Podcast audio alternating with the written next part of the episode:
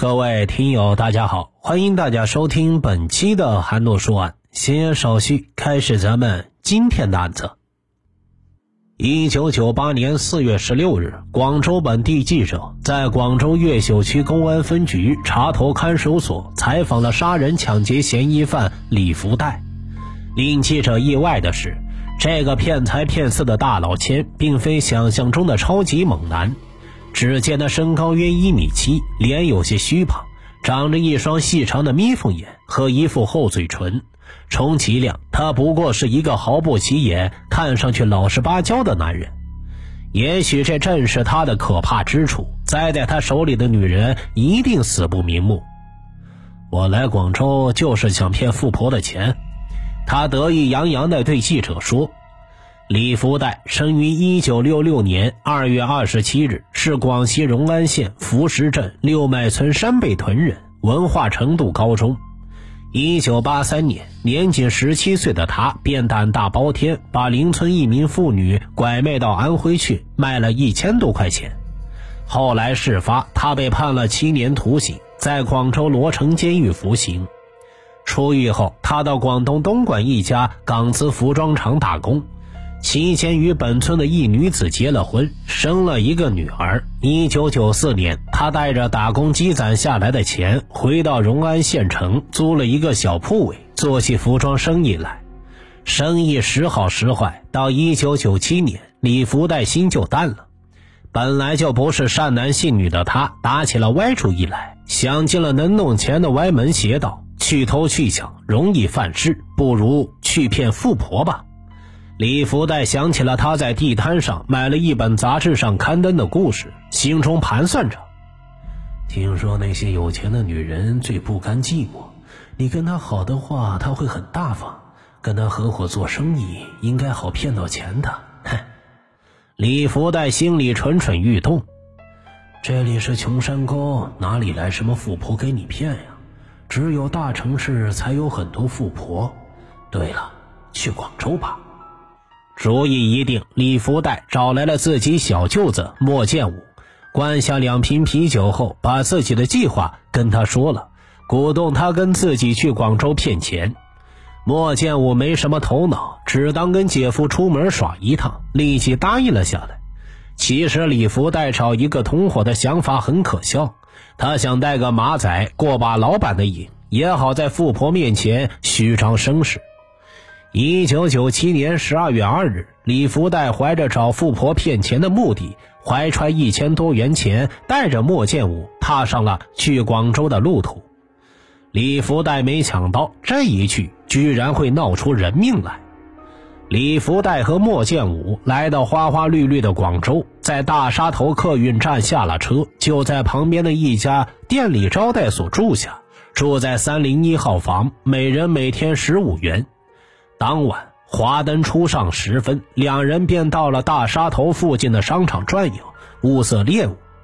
在李福袋的想象中，他的猎物是怀抱小动物、穿的珠光宝气、出没在珠宝首饰柜台前的富态女子。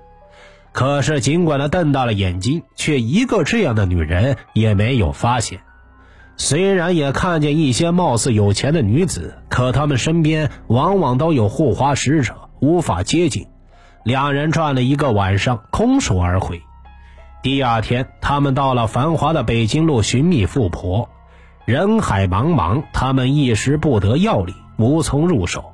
下午，李福袋买了一份报纸，翻了一会儿，忽然眼前一亮，他看到了一则征婚广告，他的眼珠一转，计上心来。有一天上午十点左右，李福袋带着莫建武按图索骥，找到征婚广告位于中山三路的缘分婚姻介绍所。一位长相甜甜的小姐接待了他们。接待小姐询问了李福袋的情况，李捏造了一个假名，名叫李远谋，说自己是广西人，做服装生意，三十二岁。他还撒了个大谎，称自己未婚。小姐问他要身份证看看，他说忘带了。小姐也没有追究，要他先交二百八十元的会员费。李福袋说道：“我要先看看你们这里对象情况怎么样，到时候再交钱吧。”啊，那您想找什么样的呀？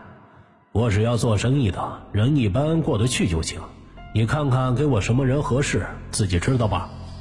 他心中暗想：做生意的才有钱嘛。接待小姐便叫来了一位也来征婚的小姐，介绍给他认识。李福袋一见就不乐意了，悄悄地说道：“她长得不好看，我不要。既然人家都来了，您就应付一下，别让人家面子过不去嘛。”李福袋只好听他的安排，与那位小姐到大厅的厢座里谈一谈。那小姐自称叫林爱美，二十七岁，广东博罗人，在广州做皮革生意。李福袋心不在焉，敷衍了他几句。他见那林爱美对自己还有点意思，便叫他留手机号码给他，很快把他打发走了。李福袋过来跟接待小姐说道：“哎，你们这里的相亲对象怎么这么丑？”接待小姐尴尬的笑了笑，迅速翻出一张登记表来说道：“再介绍一个天河区的戴小姐给你，她二十六岁，广东电白人。”在白马商场经营一个服装批发档口，不过要先交钱，再给电话地址给你。李福袋这才交了二百八十元会费，拿了收据。晚上，李福袋约了戴小姐出来逛街，结果无功而返。过了一天，绞尽脑汁的李福袋觉得无计可施，心气浮躁起来，跟莫建武说道：“真是够倒霉的，不如回广西到北海去吧。”那里做生意的外地人多，也许还能找到富婆呢。两人于是收拾行李，坐夜班车到了北海。时值深冬，北海这座滨海新城颇有一些清冷。李福带两人神经兮兮的在街头、海滨逛荡了两天，一个富婆的影儿也没碰见。李福带开始有些怀疑自己的计划可行性了。没骗那富婆的钱，他自己的口袋先空了。眼看着粮弹将尽，他只得卖掉自己的金戒指，得到了五百多元。他打电话到广州找林爱美聊天，甜言蜜语的说道：“我在北海办点生意上的事儿，过几天再来广州找你。这些天你想我？”俗话说呀，柿子要捡软的捏。他看准了林爱美长相不佳，又离过婚。比较容易搞定，便放出长线慢慢钓。他们又到了青州合浦转了转，也物色不到所谓的富婆，只好打道回广州，还住回在大沙头的店里招待所。第二天，李福带让莫建武待在房间里，自己去找林爱梅。这林爱梅也非一般人，她时年三十岁，二十岁就开始做生意。二十三岁嫁了老同学，婚后不甘寂寞，出轨生意上的伙伴。丈夫发现后非常的恼怒，逼她放弃生意回乡下种田。但她不甘乡下的生活寂寞，独自跑来广州做生意。她向法院申请离婚，法院判决不予离婚。她可不管，照样到婚介所登记，介绍男朋友。在认识李福袋的时候，他正同时与另外两名男子谈着恋爱呢。俗话说呀，玩火必自焚。生性风流的林爱美这回可是惹火上身，因为她面对的正是一个处心积虑的富婆杀手。一九九七年十二月十五日，李福袋拨通了林爱美的手机，两人聊了一会儿，便相约到长堤附近的爱群大厦见面。李福袋看得出来，林爱美见他是刻意打扮了一回，他心想啊，这婆娘看你怎么栽在我的手里。他这么想着，嘴上却不住的夸赞林爱美会打扮，有品味。两人逛了一会儿街，吃完晚饭的时候，李福袋抢着买单，林爱美拦住了他，先给了钱。李福袋推让了一下，心里却捏了一把汗，因为他身上的钱已不够，这餐饭能把他吃破产。从饭馆出来，林爱美问李福袋会不会唱歌。李说会，心里认为他要请自己去卡拉 OK 厅唱歌。不料林爱美却径直把他带回了自己租住的位于大兴路豪畔街三十五号的住处，在家里玩卡拉 OK。他的住处很小，只有一个单房，外带厨厕。李福袋都没有想，进展会发展的这么快。才第二次见面，林爱美就把自己领回了家。在生意场上打滚惯了的林爱美，做梦也没想到，她这是引狼入室。唱了一会儿歌，李福袋试探着要亲吻林爱美，林爱美欲拒还迎。李福袋看她眼中挑动的欲火，心怀鬼胎的李福袋一面唱歌，一面与林爱美接吻，两人打得火热。到了夜里十点多钟，李福袋见差不多了，知道把林爱美弄上床不过是举手之劳的事，便整整衣衫站起来说道：“哎呀，太晚了，你该休息了。”我先回去了。看见林爱梅眼中的火光一闪，瞬间流露出了失望之色。李福袋心中暗自得意，脸上却正人君子一般，匆匆告辞离去。李福袋对记者说：“这便是他的精明之处。第一次放过他，下一次就更容易得到他。兵书上说‘欲擒故纵’，就是这个道理。”他还总结道。只有在他喜欢我的时候，我才容易下手；他不喜欢我的话，我是下不了手的。次日上午，李福带有打电话过来，温情款款地问林爱美晚上睡得可好，做了什么梦等等，然后说道：“今天有没有空出去走一走？有空啊，去哪里？”他显得很有兴趣。去中山纪念堂吧。李福袋去林爱美的住处，把她接了出来。进中山纪念堂逛了一会，林爱美无精打采地说道：“为什么要来这儿啊？一点也不好玩，就一栋破房子。”李福袋不慌不忙给他讲述孙中山的故事，说他是自己的偶像，他的博爱思想是自己的追求等等，简直说的天花乱坠，舌灿莲花，胸无点墨的林爱美听得一愣一愣，敬佩不已，对李福袋不由得另眼相看。其实李福袋哪里懂得那么多历史典故啊？不过是从旅游手册上现学现卖，说的是破绽百出。只是林爱美自己不懂，听得云山雾里，硬是给他蒙了过去。李福袋自己向记者吹嘘：“你以为骗子这么好当啊？得具备一定的能力才行。”中午的时候，林爱梅请李福袋在应元路一家餐馆吃过饭。我累了，回去休息一下。你一块过来吧，李福袋便跟他到了住处，唱唱歌，聊聊天，厮混了一个下午，又出去吃了晚饭，仍是林爱美付的钱，又回来，没别的事可做，两人依然唱卡拉 OK 打发时间。夜渐渐深了，李福袋稳坐在床边，兴致勃勃地唱着一首又一首歌，好像不知疲倦似的。其实他心里已经烦透了，他一辈子都没唱过这么多歌。通过这两天的交往和观察，他发现林爱美的生意做得不错，手头上肯定有不少钱。可是怎么能把他的钱弄到自己的手里？他得绞尽脑汁，没有一个万全之策，只好定下心来，先发展感情再说。十点过去了，这次李福袋没有要走的意思。林爱梅也并不催促，两人便有些心照不宣了。不言而喻，当天晚上两人便发生了关系。一个是与丈夫不和的少妇，独自在异乡做生意，孤寂难耐；一个是心怀叵测的壮男，为骗钱先骗色，不免曲意奉承。两人是风流快活了一番。李福袋第三次去见林爱美的时候，耍了个小花招。当时他身上已没什么钱了，真是穷的叮当响，却还花了四十元买了一束塑料花送给林爱美，讨她的欢心。这一招果然挺灵的。林爱美接过花束时笑逐颜开，又请李福袋上酒楼吃了一餐饭。傍晚，两人手牵手到珠海广场散步，俨然情侣一般。他们坐在树下的石椅上，有一搭没一搭的聊着。广场周围车水马龙，灯火如昼，人在广场中却找不到悠闲的感觉。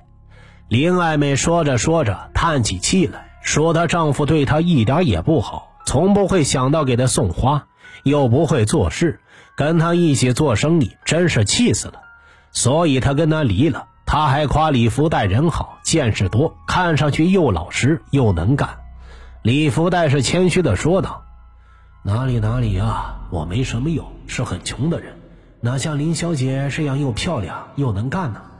哎，以后不许再讲自己穷这样的话，总会有钱的，不用担心。”林爱梅打断了他的话：“李福袋听了这话，一时摸不准他的意思，不知道他说的是客气话，还是有心要帮助自己。这时，李福袋的 BP 机响了，是莫建武拨的。他借林爱美的手机恢复了电话，装模作样的说了一会儿，然后告诉林爱美是自己的马仔打的，请示他一些生意上的事。其实这是他一早就设计好的，好显示自己生意很忙。果然呐，林爱美信以为真，说她手头上的皮革货源充足，可以批给他一些。如果广西那边生意好做的话，他愿意跟他长期合作。李福袋心想，这下找到了门从他那里骗点贷，不给钱也能赚上一大笔。他是兴奋不已，面上正儿八经的谈些生意上的酸甜苦辣，听得林爱美频频点头。